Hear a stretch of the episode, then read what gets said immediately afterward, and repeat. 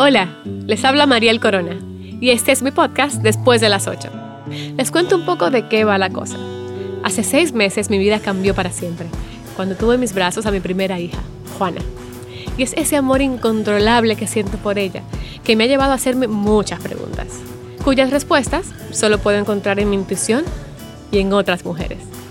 Este podcast nace de mi necesidad de hablar con otras madres, de saber cómo lo hacen, cómo crían niños libres, cómo mantienen sus matrimonios, cómo no se pierden en el camino y siguen siendo fieles a sus sueños, los figurativos y los literales.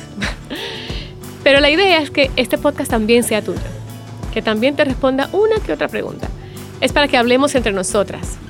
Después de las 8 no es nada más que esa llamada que haces a tu mejor amiga para saber si tu bebé va a sobrevivir porque tomó 10 minutos del pecho izquierdo y solo 2 del pecho derecho. Es ese email que por fin mandas, ese proyecto personal que no abandonas.